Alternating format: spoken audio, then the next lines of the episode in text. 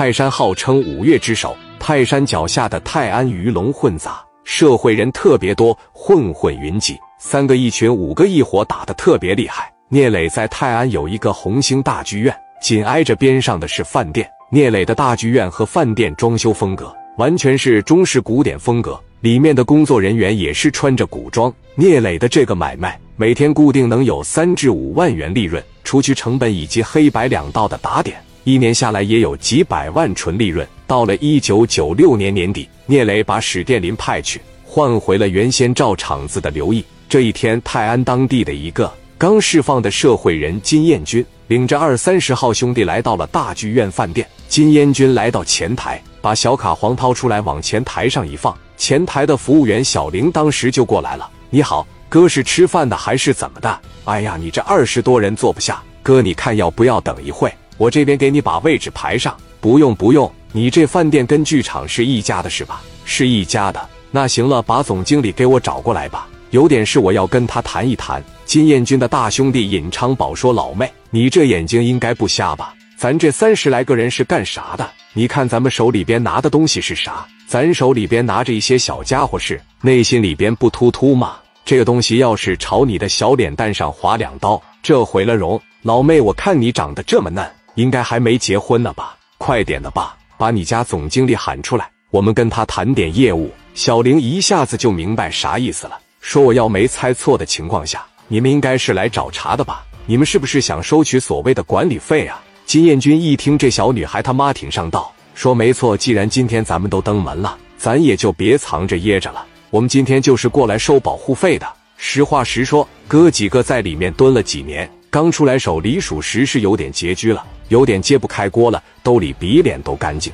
过来呢，打算借个十万八万的花花行不行？把总经理找出来吧。小玲说：“你要说吃饭看戏，你绝对是来对地方了。你要过来找事来了，你还想收管理费？你恐怕是来错地方了。你知道这个饭店，包括旁边剧场是谁开的吗？你可能在高墙里边待的时间太长了。”你了解了解，你再出来办事。告诉你一声，咱们这个红星大剧院和红星大饭店是青岛聂磊磊哥开的。磊哥没听说过啊？有电话吗？往青岛打个电话问一问，别到时候搬起石头来砸自个的脚，给自个整生疼，完事还一分钱整不着，连个医药费都没有。你说磕不磕碜？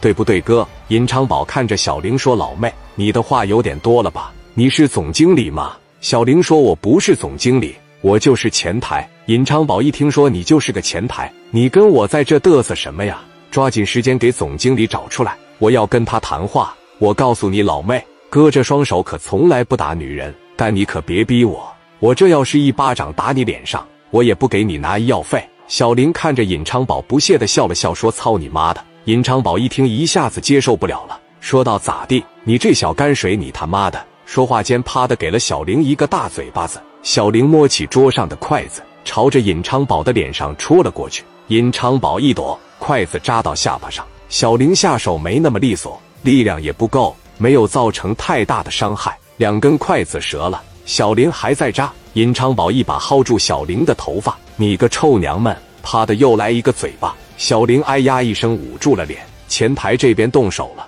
屋里一大帮人也就在那看着。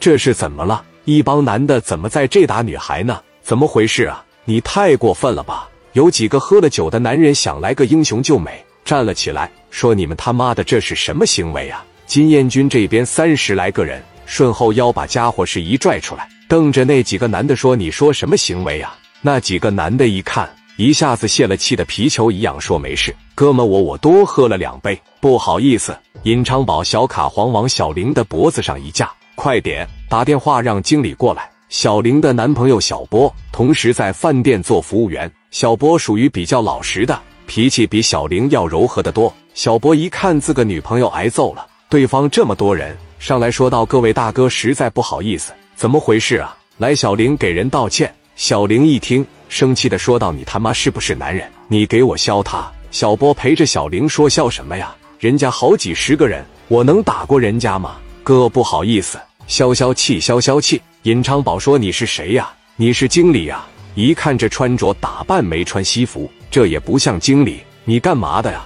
小波说：“哥呀，我是这饭店的服务员。服务员是吧？说完，尹昌宝朝着小波的鼻子就是一拳，小波一下子捂住了鼻子，说：“哎呀哥，你怎么上来给我一下呢？”西瓜汁顺着小波的指缝哗哗直往外喷。尹昌宝把小波一拎起来，往前台上一按，脖子一卡，把你们总经理给我叫出来，我要跟他谈话。小林还在叫，小波顶不住了，鼻子哗哗流血，说：“行，你稍微等一会，我们总经理现在在那个后台呢，我上那个后台找他去，我上剧场找他去。”尹昌宝说：“快点的，就给你五分钟时间，五分钟时间来不了，我给他把店砸了，快点！”小波拿着卫生纸往鼻子里面一堵，直接奔着剧场里边去找史殿林了。